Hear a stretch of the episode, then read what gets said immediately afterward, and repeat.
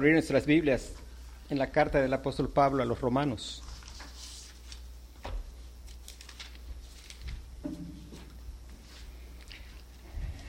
Romanos capítulo 11.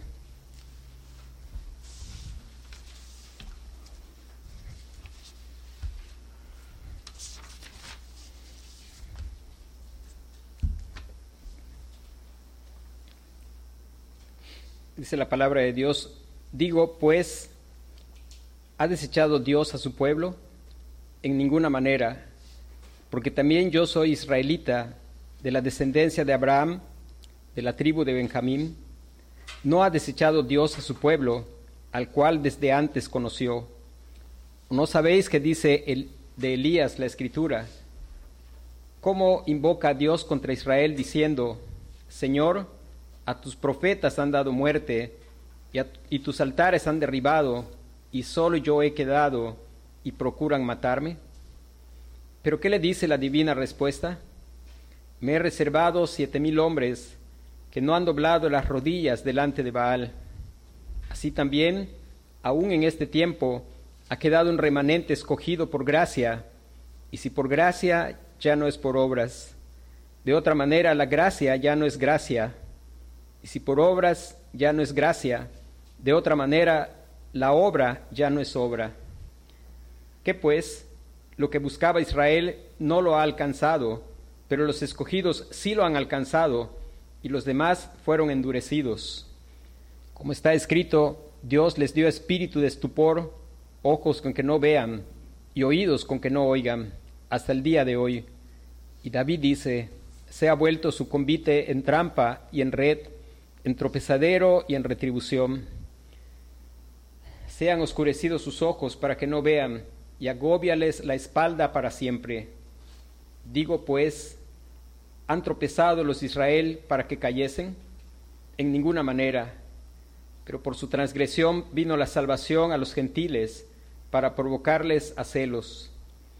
Y si su transgresión es la riqueza del mundo, y su defección la riqueza de los gentiles, ¿cuánto más su plena restauración? Porque a vosotros hablo gentiles, por cuanto soy apóstol a los gentiles, honro mi ministerio, por si en alguna manera pueda provocar a celos a los de mi sangre y hacer salvos a algunos de ellos. Porque si su exclusión es la reconciliación del mundo, ¿qué será su admisión sino vida de entre los muertos? Si las primicias son santas, también lo es la masa restante, y si la raíz es santa, también lo son las ramas. Pues si algunas de las ramas fueron desgajadas, y tú siendo olivo silvestre has sido injertado en lugar de ellas, y si has sido hecho participante de la raíz y de la rica savia del olivo, no te jactes contra las ramas, y si te jactas, sabe que no sustentas tú a la raíz, sino a la raíz a ti. Pues las ramas, dirás, fueron desgajadas para que yo fuese injertado. Bien, por su incredulidad fueron desgajadas. Pero tú, por la fe, estás en pie, no te ensoberbezcas, sino teme. Porque si Dios no perdonó a las ramas naturales, a ti tampoco te perdonará. Mira pues la bondad y la severidad de Dios, la severidad ciertamente para con los que cayeron, pero la bondad para contigo, si permaneces en esa bondad, pues de otra manera tú también serás cortado y aun ellos, si no permanecieren en incredulidad, serán injertados, pues poderoso es Dios para volver a injertar, porque si tú fuiste cortado del que por naturaleza es olivo silvestre, y contra naturaleza fuiste injertado en el buen olivo, cuánto más estos, que son las ramas naturales, serán injertadas en su propio olivo? Porque no quiero, hermanos, que ignoréis este misterio para que no seáis arrogantes en cuanto a vosotros mismos, que ha acontecido a Israel endurecimiento en parte, hasta que haya entrado la plenitud de los gentiles, y luego todo Israel será salvo como está escrito, vendrá de Sión el libertador, que apartará de Jacob la impiedad, y este será mi pacto con ellos, cuando yo quite sus pecados. Así que en cuanto al Evangelio son enemigos por causa de vosotros, pero en cuanto a la elección, son amados por causa de los padres. porque irrevocables son los dones y el llamamiento de Dios, pues como vosotros también en otro tiempo erais desobedientes a Dios, pero ahora habéis alcanzado misericordia por la desobediencia de ellos. Así también estos ahora han sido desobedientes, para que por la misericordia concedida a vosotros, ellos también alcancen misericordia. Porque Dios sujetó a todos en desobediencia para tener misericordia de todos. Oh profundidad de las riquezas, de la sabiduría y de la ciencia de Dios, cuán insondables son tus juicios e inescrutables sus caminos. Porque ¿quién entendió la mente del Señor? ¿O quién fue su consejero? ¿O quién le dio a él primero para que le fuese recompensado? Porque de él y por él y para él son todas las cosas. A él sea la gloria por los siglos. Amén.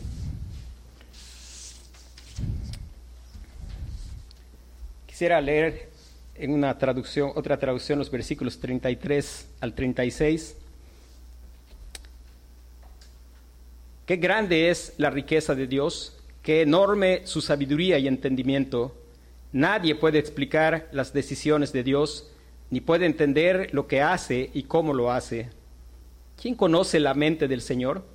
¿Quién puede darle consejos a Dios? Nadie le ha prestado nada a Dios como para que Dios esté obligado a pagarle. Dios ha creado todo y todo existe por Él y para Él. A Dios sea el honor por toda la eternidad. Así sea. Hemos estado estudiando esta carta por ya bastante tiempo. Y el apóstol Pablo ha venido hablando desde el principio acerca del Evangelio. Desde el primer capítulo él habla de que fue apartado por Dios para el Evangelio de su Hijo Jesucristo. Le ha dicho que el Evangelio es poder de Dios para salvación a todo aquel que cree, al judío primeramente y también al griego. Él ha empezado como un fiscal poniendo a todos como culpables delante de Dios. Él ha mostrado la condición humana tanto de judíos religiosos como de gentiles paganos, que no hay justo ni aun uno. Él ha mostrado que la única manera de ser justificados es por la fe, justificados pues por la fe, tenemos paz para con Dios por medio de nuestro Señor Jesucristo. Y lo que Pablo ha hecho durante todo este tiempo es irnos llevando, escalando, escalando hasta llegar a la parte más alta de la cumbre del Evangelio la cumbre más alta de las cumbres dentro de la descripción del Evangelio en la Escritura. Y hermanos, cuando el apóstol Pablo llega a este momento, él explota en un canto de adoración. Nuestro tema esta noche es un himno de alabanza, un himno de alabanza. Algo que nos vamos a dar cuenta cuando lleguemos a Romanos 16, 22 es que pues Pablo es el autor de esta, de esta carta, inspirado por el Espíritu Santo. No obstante, el apóstol Pablo no pues realizó el escribir personalmente con su propio puño y letra. Él estaba dictando y inspirado, desde luego, por el Espíritu Santo. Allí en 16:22 nos muestra que había una persona que estaba escribiendo. Dice yo tercio que escribo, escribí la epístola, os saluda en el Señor. Y él era como un secretario que estaba escuchando mientras Pablo iba dictando la, la, carta. Y hermanos, algo que es sorprendente es que llega un momento en que Pablo dictando, de pronto su corazón queda conmovido de lo que acaba de dictar. Y él, pues no es que se le ocurrió, aquí quedaría bien un O, sino algo que brotó de su corazón y fue oh profundidad de las riquezas, de la sabiduría y de la ciencia de Dios. El apóstol Pablo, el apóstol Pablo que tenía una pasión en su corazón y cuya pasión era conocer a Cristo. Él no quería todo aquello que para él un día fue de valor, ahora era basura. Y el ruego de su corazón era que él pudiera conocer a Cristo. Él le había acontecido aquello que contó el Señor Jesús, aquel que va en un campo y se encuentra que allá hay un tesoro, entonces vende todo lo que tiene con tal de tener ese tesoro.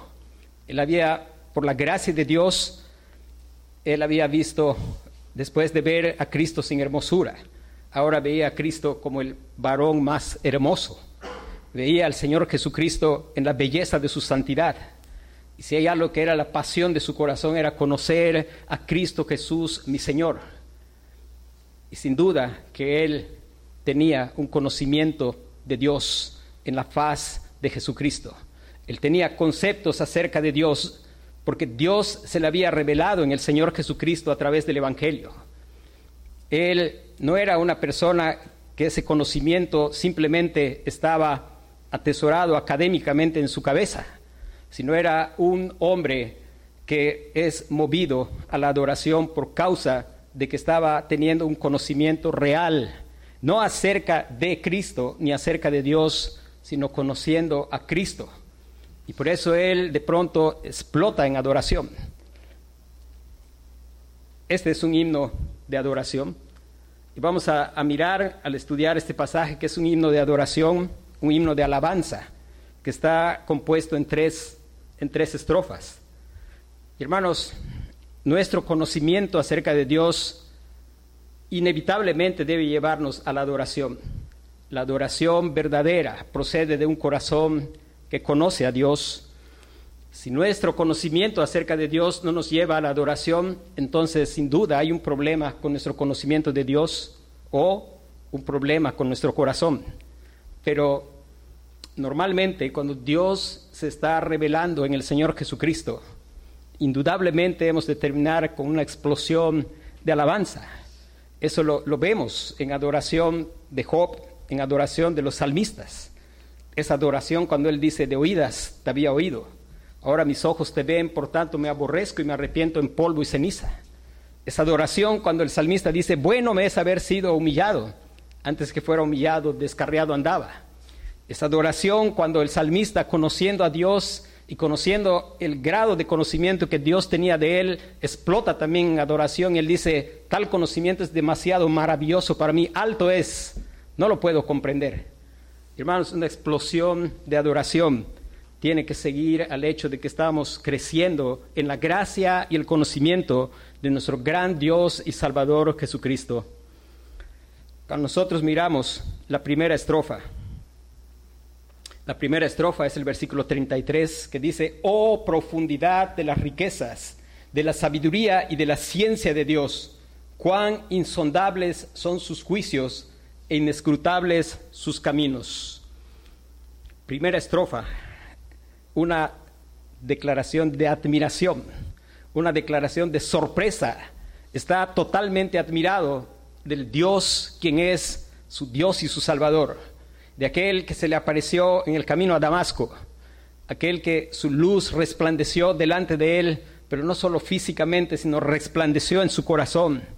Y él está exclamando de asombro, Hermanos, que Dios nos conceda tener corazones que están constantemente asombrados por la grandeza de la sabiduría de Dios.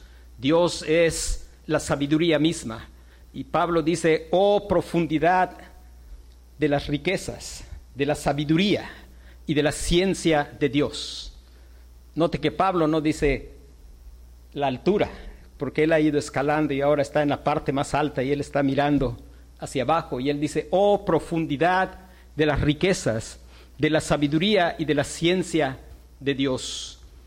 Hermanos, nuestro Dios es la sabiduría misma. Dios es infinitamente sabio. Su conocimiento es infinito.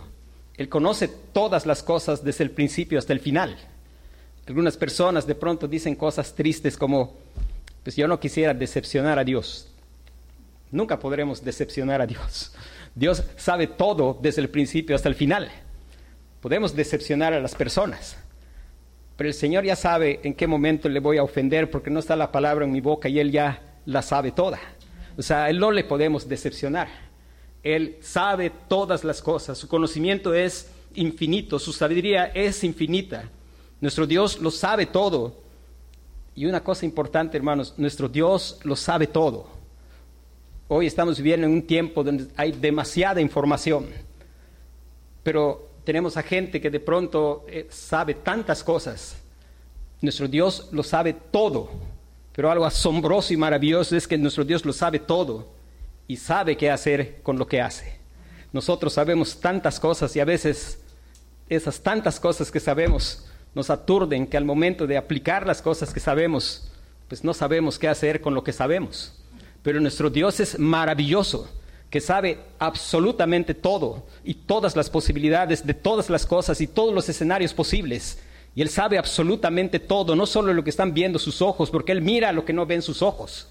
Porque el hombre mira lo que está delante de sus ojos, pero Dios mira el corazón. Ese asombroso Señor ese que tiene ojos como llama de fuego, aquel ante el cual no hay secreto alguno, aquel que está caminando en medio de su iglesia, ahí en medio de los candeleros de oro y sus ojos son como llama de fuego, aquel que sorprende con su conocimiento al salmista y también explota en adoración, tal conocimiento es demasiado maravilloso para mí. Él es sabio porque él sabe qué hacer con todo lo que sabe. Él es la sabiduría misma. Él conoce todo. Él conoce todo a nivel a nivel de las galaxias, Él conoce todo, pero Él conoce todo a nivel de las cosas más pequeñas. Él sabe todo acerca de los movimientos de los planetas, sabe todo acerca de los movimientos de los átomos, de las moléculas, Él sabe absolutamente todo. Y hermanos,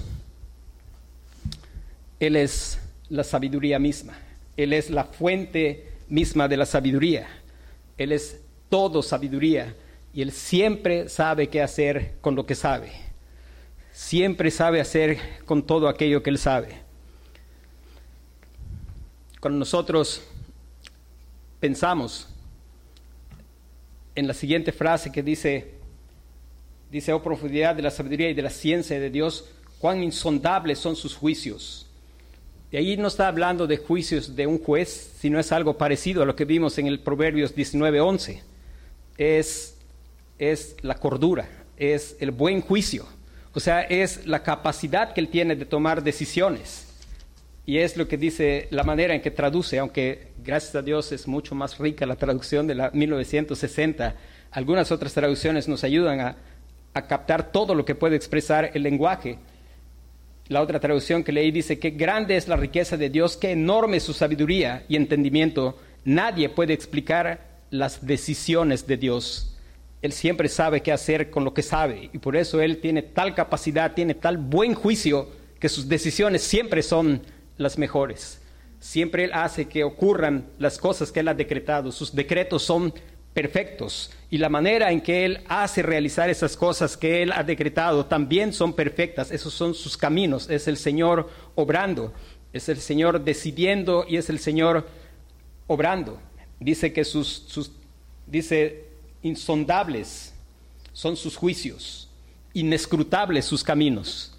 Inescrutables la idea es como el cazador que de pronto va por el campo siguiendo al venado y va siguiendo las huellas hasta que de pronto ya no hay huellas y se perdió el venado. O es como, pues si usted quiere saber por dónde pasó un barco, pues en un ratito ya desapareció. Nadie puede entender cómo es que el Señor hace las cosas que hace y se cumplen las cosas que Él ha decretado, aunque eso no quita la responsabilidad humana. Y no lo podemos saber, no lo podemos entender, pero hermanos, su sabiduría, su buen juicio, sus decisiones, sus decretos, todo es sorprendentemente admirable y deberíamos clamar al Señor que nos conceda no perder la capacidad de asombro y estar siempre asombrados, de tal forma que siempre estemos exclamando de admiración por el Dios admirable que nosotros tenemos. Manoa preguntó, ¿cuál es tu nombre? ¿Por qué preguntas por mi nombre que es admirable? Y que estemos admirados del Dios que tenemos. Piense en las obras de Dios, como dice el Salmo 104, versículo 24. Dice que sus obras son innumerables y todas las ha hecho con sabiduría. Hermanos, solo pensemos en una. Imagínense que nosotros llamáramos a un grupo de ingenieros graduados de la universidad mejor del mundo y además llamemos a los que son los más capaces y se les pida que diseñaran una bomba que tenga estas especificaciones, una bomba que tenga expectativa de 75 años de vida, que no necesite mantenimiento ni lubricación que no pese más de 300 gramos, que su capacidad sea para bombear unos 2.000 galones al día. Un litro son casi 4, un galón son casi 4 litros, 3.78, o sea que estamos hablando de como 8.000 litros al día. Que pueda tener unas válvulas que trabajen de 4.000 a 5.000 veces por hora.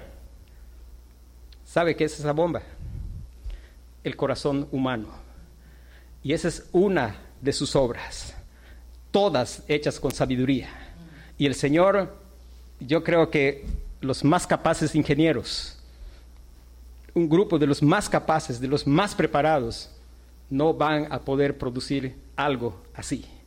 Además, el Señor lo hace en el vientre de una mujer embarazada.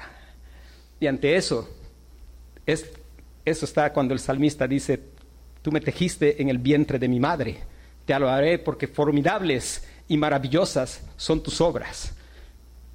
Innumerables son sus obras y en ninguna de sus obras hace falta sabiduría. Si esto es asombroso, hermanos, por supuesto que lo es.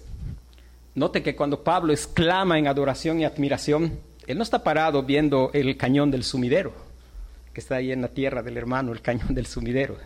Tampoco está viendo el cañón del Colorado o las cataratas del Niágara. El apóstol Pablo sabe qué es lo que está contemplando. El apóstol Pablo está contemplando el maravilloso actuar de Dios en la historia para salvar a su pueblo. Lo que Pablo está contemplando es el Evangelio del Señor Jesucristo. Y Pablo está maravillado porque si el corazón que el Señor puede hacer y las mejores obras que los hombres han hecho son cosas de niños cuando los comparamos con las innumerables obras de Dios, todas hechas con sabiduría. hermanos, en especial algo que es sorprendente y más grande que cualquiera de sus obras. Es esa obra en la cual muchas de sus obras Dios simplemente habló y existió. Pero la obra de salvación de pecadores como nosotros es una obra donde Dios no simplemente habló, sino dice que desnudó su santo brazo. Y ante esa gran obra de salvación, es que el apóstol Pablo explota en adoración.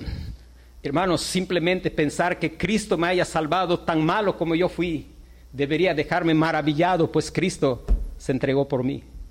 Y deberíamos estar, note que los hombres que Dios ha usado para escribir himnos no están poniendo oh porque simplemente poéticamente está bonito, lo están poniendo porque sale del corazón de aquel que ha visto de cuál miseria el Señor nos ha salvado. Y por eso tiene que decir el himno, oh grande amor, Cristo murió por mí. Hermano, no es simplemente gente que era inteligente para hacer artísticamente cosas. El apóstol Pablo está escribiendo un himno de alabanza porque está brotando de su corazón, porque está sorprendido de la gran obra llena de sabiduría, de salvación de pecadores. Una obra donde Dios está obrando y donde Dios encierra a todos encierra a todos en desobediencia para mostrar misericordia de todos. Dios encierra a todos bajo la condenación de la ley para mostrar que somos incapaces de cumplir la ley. Esa obra de salvación que a quién se le podía imaginar de elegir un pueblo y de pronto ese pueblo rebelde y contradictor, rechazando la salvación, y rebotando las olas de su gracia y misericordia y bañando las costas de los gentiles y salvando a los gentiles. Y de pronto los otros movidos a celo y creyendo en el Evangelio. Y ante eso, el eso es lo que está contemplando el apóstol Pablo cuando explota en adoración y dice, oh profundidad de las riquezas, de la sabiduría y de la ciencia de Dios. Y hermanos, una de las cosas importantes es el punto central del culto es la proclamación del Evangelio. Hermano, estamos adorando cuando oramos, estamos adorando cuando cantamos, pero estamos adorando cuando predicamos. Y uno de los puntos importantes en la predicación es que Cristo sea levantado, que Cristo sea exaltado como el glorioso Salvador. Hermanos, el, el hecho de que se produzca una explosión de adoración gozosa por causa de que hemos experimentado el gozo de su salvación. Esta adoración no es algo que se puede producir con instrumentos musicales y efectos especiales. Puede que no haya ningún instrumento, pero el que ha sido salvado puede que esté en las peores y más terribles situaciones. Sin embargo, nada le hace perder el gozo, porque aunque la higuera no florezca ni en las vides haya fruto, aunque las vacas sean quitadas de los corrales y las ovejas de la majada, el que ha sido y ha experimentado, como el apóstol Pablo, y que ha llegado a la cima, escalando hasta lo más alto y poder mirar la profundidad de la sabiduría, de la riqueza, del amor de Dios, cómo se manifiesta en la salvación de pecadores. Él va a decir, con todo, yo me alegraré en el Señor y me gozaré en el Dios de mi salvación.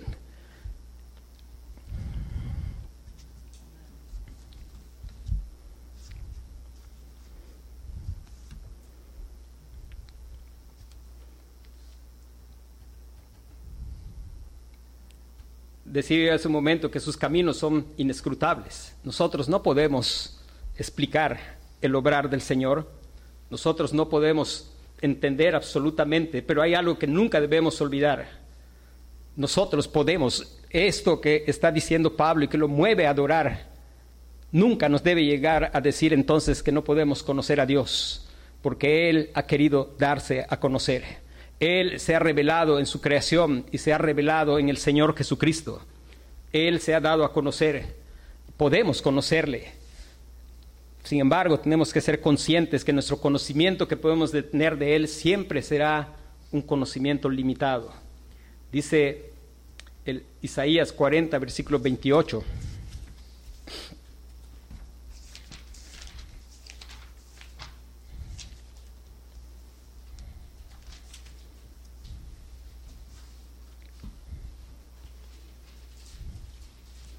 Dice, ¿no has sabido, no has oído que el Dios eterno es Jehová, el cual creó los confines de la tierra?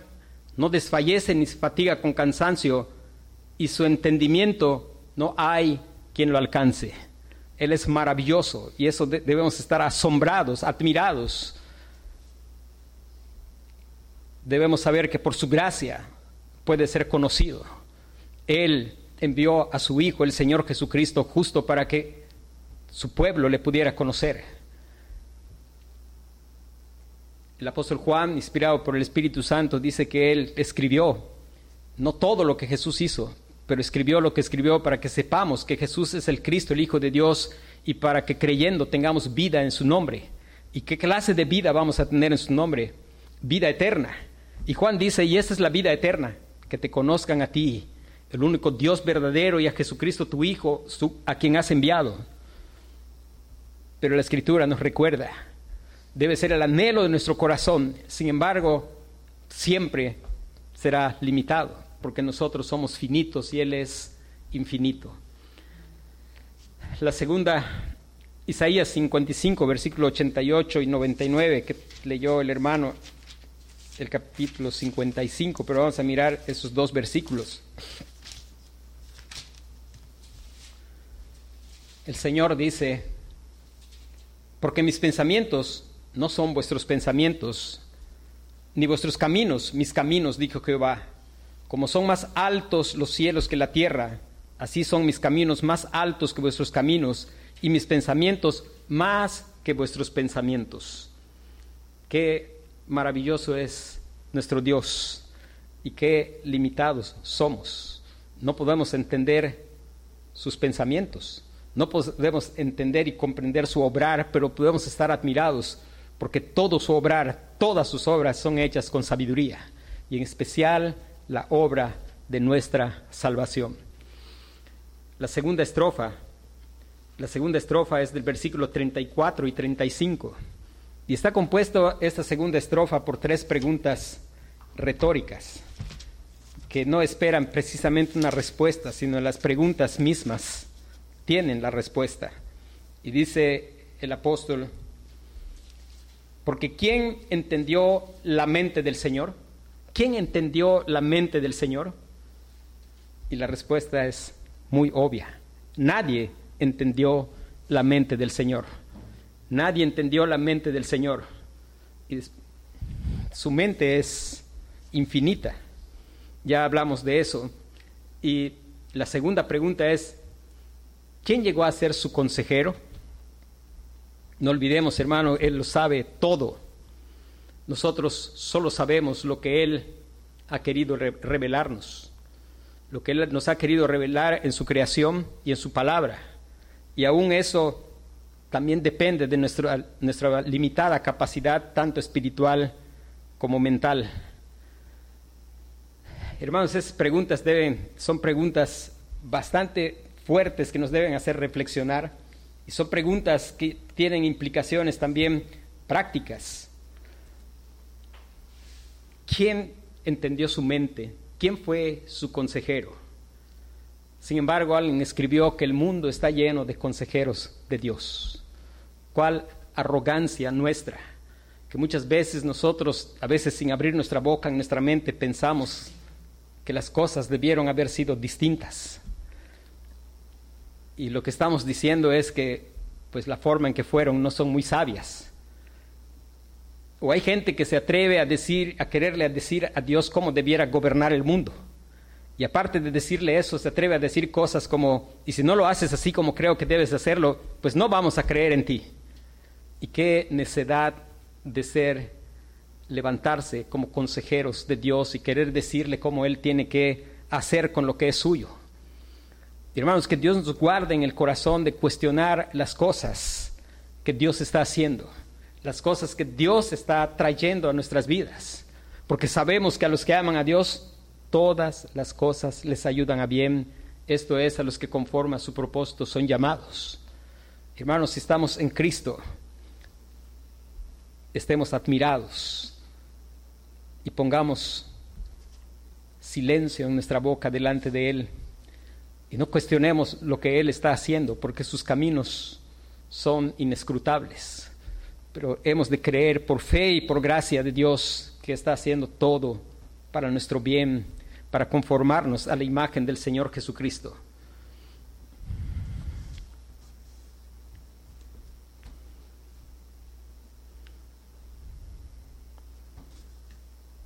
Cuando nosotros pensamos en, en lo que Pablo está describiendo aquí, y poder pensar en las implicaciones, cómo Dios en su providencia está gobernando absolutamente todo en la creación, todo, desde lo más grande hasta lo más pequeño, y Él no necesita que le aconsejemos.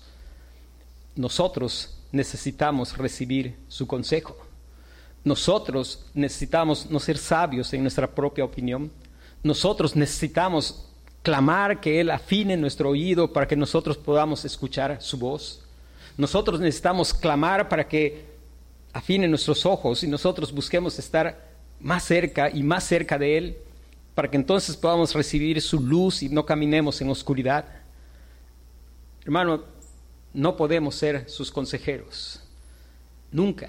Él no necesita consejeros. Él sabe todo. Él gobierna providencialmente toda su creación. Y en su providencia Él está gobernando y nada más piense en lo complejo que es la vida. Imagínese, por ejemplo, si usted está parado junto a un lago de agua y usted agarra una piedrita y la tira. Y usted va a ver cómo se empiezan a hacer onditas. Pero después si usted agarra dos piedritas, de pronto usted va a ver que las onditas empiezan a, a interactuar una con la otra. Imagine que usted después tira 10, tira 100 y va aumentando las ondas que se van produciendo. Pero imagine que usted llega a tirar 7 billones de piedrecitas. Y eso lo estoy diciendo para que nos haga reflexionar en pensar cómo es necesario que nosotros nos sometamos humildemente a su consejo, a su dirección, sabiendo que esas ondas de piedritas en el agua pueden representar nuestro actuar, nuestras acciones y cómo Dios está gobernando providencialmente las acciones de siete mil billones de personas que están interactuando y afectando a muchas otras personas, porque siempre nuestras acciones afectan. Y aunque Dios providencialmente les está gobernando, y aunque quizá nosotros muchas veces no reflexionemos, en su providencia Él está usando esas cosas, esas acciones nuestras, para el bien de los que son sus hijos. Y de todos modos, cada uno de nosotros sigue siendo un ser responsable. ¿Cómo lo hace Dios? Dios lo sabe. Nosotros lo creemos y estamos admirados de cómo lo hace. Y nosotros decimos, oh profundidad de las riquezas, de la sabiduría y de la ciencia de Dios, y dejémonos de intentar saber cómo lo hace. Pero nos gozamos de saber que lo hace y lo hace para nuestro bien.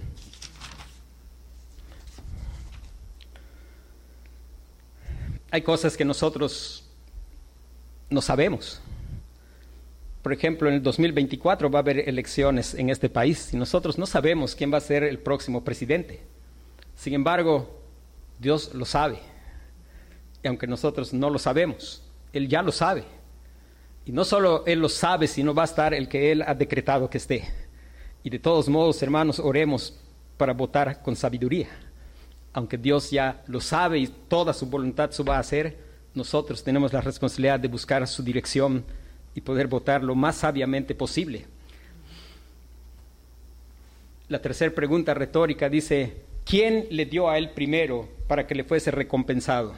¿Quién le dio a él primero para que le fuese recompensado? ¿Sabe qué es lo que está llevando al apóstol Pablo a alabar a Dios? Aparte, el Evangelio le ha mostrado algo a Pablo, pero Pablo está despedazando y desmenuzando para ayudarnos a entender. Y el apóstol Pablo dice, ¿quién le dio a él primero para que le fuese recompensado? Y Pablo ha sido siempre congruente, y Dios lo ha hecho ser congruente. La gracia de Dios no ha sido en vano con él. En una ocasión él estaba predicando en Atenas, y eso se nos narra en Hechos capítulo 17, versículo 24. Y dentro de esa predicación Pablo dice algo a los atenienses. Dice, el Dios que hizo el mundo y todas las cosas que en él hay, siendo Señor del cielo y de la tierra, no habita en templos hechos por manos, por manos humanas, ni es honrado por mano de hombre como si necesitase de algo, pues Él es quien da a todos vida, aliento y todas las cosas. ¿Quién le dio a Él primero para que fuese recompensado? Hermano, todo tiene que ser por gracia, porque no hay de otra. Es que nosotros no tenemos nada que ofrecer. Dice, el Señor, si yo tuviera hambre, ¿crees que te lo voy a pedir a ti? De Jehová es la tierra y su plenitud, el mundo y los que en él habitan. A nosotros nos gusta a veces decir cosas como mi camioneta, mi casa. Pobrecitos de nosotros, nos gusta vivir de ilusiones. De Jehová es la tierra y su plenitud, ¿Cómo que mi camioneta? Es la camioneta que el Señor quiso darme para administrar, pero no es mi camioneta. Algunos más atrevidos dicen mi vida, tu vida. De Jehová es la tierra y su plenitud, el mundo y los que en él habitan. Hermano, estás respirando el aire de Dios con los pulmones que Él te dio. Todo tiene que ser de gracia. Y lo que lleva a adorar a Pablo es su entendimiento de que, lo, de que él depende totalmente del Señor.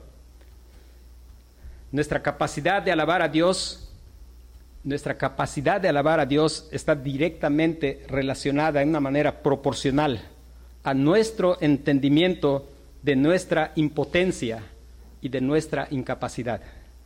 Hermano, ¿qué tanto puedo adorar a Dios? ¿Qué tanto Dios te ha hecho entender cuán impotente, cuán incapaz eres. Esa va a ser la cantidad de adoración que le puedes dar a Dios. Mientras tú sigas pensando que en ti hay cierta potencia, que en ti hay cierta habilidad, mientras yo siga pensando así, no voy a captar lo que dijo Jesús, separados de mí, nada podéis hacer. Y hay días que tristemente nos salimos de la casa y nos la pasamos haciendo nada. Aunque terminamos muy cansados, hemos invertido un día haciendo nada porque estamos separados de Él. Y no le podemos adorar porque todavía sentimos que nosotros somos capaces. Todavía creemos que nosotros somos algo y tenemos algo. Pero la capacidad de adorar está directamente relacionado con cuánto entendimiento Dios nos ha dado de nuestra incapacidad. Cuando Dios me haga entender cuán necio soy, entonces yo voy a poder adorar a Dios porque voy a experimentar, tengo falta de sabiduría. clamo a Dios y me da abundantemente y sin reproche. Cuando yo puedo mirar cuán incapaz soy de agradar a Dios, entonces voy a clamar a Dios para que yo pueda ser hallado en Cristo. Y entonces yo puedo gozarme en el Dios de mi salvación. Es importante, hermanos, clamar para que Dios nos haga entender de forma clara cuán incapaces somos. Clamar para que Él se revele a nosotros. La verdad es que la esposa de Manoa le corrigió en algo, no nos vamos a morir. Porque si nos fuéramos a morir, pues Dios no nos hubiera dicho que vamos a tener un hijo, ni nos hubiera enseñado cómo, cómo, pues cómo debemos educar. Pero tampoco estaba equivocado Manoa. Después de ver la santidad de Dios, él pudo ver y él podía adorar a Dios porque él pudo ver cuán horrible era a los ojos de Dios que lo único que merecía era eso, que se muriera vamos a morirnos. Y eso es lo que espera a una persona pecadora cuando ve a Dios. Pero nos gozamos de saber que no morimos porque Cristo ya murió, ya murió por nosotros. Y voy, a repetir, todo lo que Él nos da tiene que ser de pura gracia, porque Él no nos debe nada. Él no nos necesita. Hermanos, Él no nos necesita en lo absoluto. Él no es un pobrecito Dios que está desesperado para que nosotros lo adoremos. A Él no le afecta si tú no lo adoras. Él es suficiente en sí mismo. La bendita Trinidad es una explosión de gozo. Nada de lo que hizo ha hecho porque algo le faltara. Él es suficiente en sí mismo y está satisfecho en sí mismo. Nosotros somos que necesitamos todo de Él y le podemos adorar cuando entendemos esa verdad, que estamos desesperadamente necesitados de Él y solo de Él. La tercera estrofa es la razón de la adoración que Dios merece. La razón de la adoración que Dios merece está en la tercera estrofa de este himno. Versículo 36 porque de Él y por Él y para Él son todas las cosas. Y ahí está la razón de la adoración que Dios merece. Hermano, que Dios nos ayude a escuchar esto. La razón de la adoración que Dios merece es porque de Él y por Él y para Él son todas las cosas. Hermano, todo tiene su origen en Dios, absolutamente todo. No hay nada que no venga de Dios. Toda, buena dádiva y todo don perfecto viene de lo alto, del Padre de las Luces, en el cual no hay mudanza ni sombra de variación. Todo se origina, Él es la fuente de todo. Dice, todas las cosas por Él fueron hechas y sin Él nada de lo que ha sido hecho fue hecho. Él es el origen de todo, Él es la fuente de todo. Eso es una razón de adorarle, porque Él es el originador de todo. Hay un himno que algunas veces he, he compartido y dice, ¿qué poseo hoy que no recibí de ti? ¿Qué misterio se aclaró sin tu explicación? ¿Qué verdad hablé sin antes venir de ti? ¿Qué obra buena realicé que no ordenaste tú? Toda fuerza en mí si algo bueno hay es por causa de tu vida en mí. Dice después, desde el obedecer al oír tu palabra hasta expresar tu amor, es un don del Espíritu Santo. O sea, no es que, no es que yo lo hice, es Él que produjo en mí el querer como el hacer por su buena voluntad.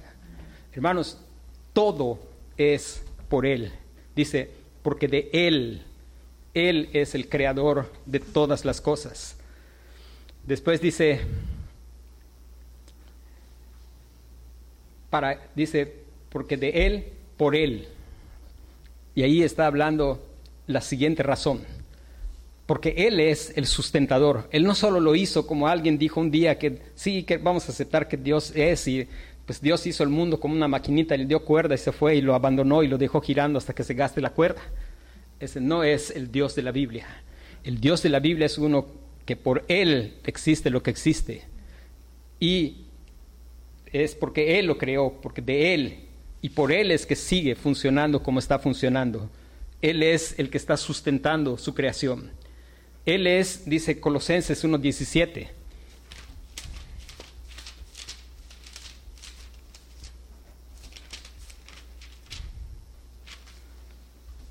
Dice, y Él es antes de todas las cosas y todas las cosas en Él subsisten. Este, versículo explica y está hablando de cohesión. Las cosas por Él subsisten. Él mantiene en cohesión las cosas.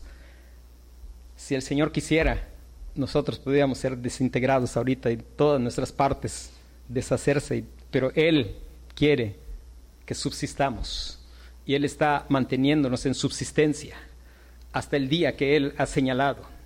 Él está gobernando su creación. Ahora, para Él, Él es el fin. Todo es para Él. Todo es para Él. hermanos, cuando pensamos en eso, todo es para Él. hermanos, el Evangelio hace algo en nuestros corazones. Y el Evangelio nos vuelve a donde tiene que estar el centro. Hubo un tiempo en que la gente Hubo un tiempo en que la gente no entendía el mundo como lo entendemos ahora. Y es interesante que la gente entendía el mundo de una manera peculiar. Hubo un tiempo en que la gente pensaba que todos los otros planetas giraban alrededor de la Tierra. Y se pensaba que el Sol y la Luna y todos estaban girando alrededor de la Tierra. ¿Por qué será que se nos ocurrió esto? Porque el hombre está en la Tierra. Y el hombre tiende a pensar que todo gira alrededor de él. De hecho, uno de los trabajos de la paternidad es ayudar al bebé nuevo que llega a casa a que pueda entender que la, que la familia no gira alrededor de él, porque él va a querer que la mamá esté a su disposición las 24 horas del día y que esté rápido y pronto. Y él no sabe hablar, pero con su llanto él puede manipular a mamá. A veces los adultos piensan que él no entiende y a veces los que no entendemos somos los adultos bueno, dado que este mundo está lleno de personas así, pues no es raro que se nos haya ocurrido que alrededor de la Tierra todo está girando. Pero era todo muy confuso. Si nosotros hubiéramos seguido pensando así, pues sencillamente, pues nunca se hubiera podido llegar a la Luna, por ejemplo, porque era una tremenda equivocación pensar que la Tierra es el centro. Pero note que aún la creación muestra el carácter de Dios porque la Biblia dice que Dios, que Cristo es el sol de justicia y el sol en nuestro sistema planetario es el centro y la Tierra está girando alrededor. Y una de las cosas importantes es, hermanos, el fin es Dios y todo debe girar alrededor de Dios. En nuestra vida va a haber confusión terrible cuando nosotros pensamos que somos el centro. Mientras vivamos pensando que todo debe girar alrededor de mí, toda nuestra vida va a ser caótica y nuestra percepción de la realidad también. Pero no así con Dios. Él es el centro. Dios no es idólatra, hermano. Para Él son todas las cosas. Él no es idólatra. Si Él adorara a alguien fuera de sí mismo, Él sería idólatra. Pero no solo sería idólatra, sino Dios no sería justo. Porque Dios sabe que es justo. Justo es cuando Dios hace justicia y bondad es cuando Él busca su propia gloria, porque Él sabe algo. Él sabe que nuestro gozo, nuestra felicidad y su gloria van de la mano. Recuerde, va a cerrar el himno con a Él sea la gloria por los siglos de los siglos. Amén. Y hermano, nuestro gozo y, y su gloria van de la mano. Y entre más gloria demos a Dios, mayor gozo vamos a hallar. Entre más vivamos para mostrar su carácter, nosotros vamos a gozar más de Él. Y hermano, una de las cosas que clamemos a Dios que quite de nuestra cabeza es que nuestro egocentrismo no puede sostener todo girando alrededor porque es un eje, es como ponerle el eje de una bicicleta a un coche. Usted no va a avanzar ni tres esquinas y se va a accidentar si le pone el eje de una bicicleta a un coche, porque es demasiado frágil. Y si usted cree que todo debe girar y no está cuidando que su vida sea una expresión de alabanza donde por él, porque de él, por él y para él son todas las cosas, usted va a sufrir también, y yo, y cualquiera que lo haga, y lo hacemos, es nuestra lucha, es nuestra lucha constante de empezar a cambiar la gloria de Dios por la gloria de las cosas creadas. Y no solo de esos que están afuera, que no han escuchado el Evangelio, aún los que hemos escuchado el Evangelio estamos en esa batalla, de que a veces olvidamos que esta vida no se trata de nosotros, que no se trata de mi gloria, de mi fama, de mi honor. ¿Por qué de pronto nos duele tanto cuando escuchamos, ay, habló mal de mí? Y casi que nos mareamos y nos desvanecemos. Me ha pasado. Y no soportamos. ¿Y sabe por qué? Porque se me está olvidando que estoy, no se trata de mí. Es como querer hacer funcionar un camión con un eje de bicicleta. El eje que puede resistir eso es cuando Dios es el centro y cuando estamos conscientes de algo, es para su gloria, para su fama y para su honor. Él hace, sería muy triste para nosotros porque no habría ni sabiduría en que Dios no buscara su propia gloria e hiciera todo para su propia gloria. Él hace todo para su propia gloria, para nuestro bienestar, para el bien de nuestra alma. Y hermanos, nuestra satisfacción solo puede estar en el Señor, porque Él es infinito. Y Él sabe que la satisfacción de todas sus criaturas depende enteramente de que lo glorifiquen. Si nosotros hiciéramos algo, imagínense que nosotros buscáramos a un ser humano orgulloso, soberbio, arrogante, egoísta y egocéntrico. ¿Y sabe qué vamos a encontrar? Yo creo que no, no nos es muy difícil saber qué vamos a encontrar. Yo puedo recordar en mi propia vida tiempos así. ¿Y sabe qué es lo que había? en lugar de que tratemos de buscar a alguien allá afuera, un infeliz, un amargado. Eso es lo que yo encontraba. Porque nuestro eje es demasiado débil para que hagamos girar toda nuestra existencia alrededor de nosotros mismos. Dios procura que vivamos para su gloria, no porque Él necesita nuestra alabanza, Él no necesita nada en absoluto, Él está satisfecho en sí mismo, pero Él sabe que nuestra felicidad y su gloria van de la mano. Él tiene que ser más sublime y más satisfactorio que todas las cosas que ha creado. Vamos a examinar, ¿está siendo Dios para mí más satisfactorio que todas las cosas que Él ha creado? Todas, ninguna criatura, nada debe ser más satisfactorio que Dios. Solo Dios y solo Dios. De hecho, Dios y solo Dios será el gozo que en el cielo habrá. Nuestro corazón jamás ahí se va a cansar de Dios y solo Dios. Y recordemos que es el problema del hombre. Con eso empezó Pablo. Cambiaron la gloria de Dios incorruptible por la gloria de las cosas creadas. Quiera Dios que todos los que estamos aquí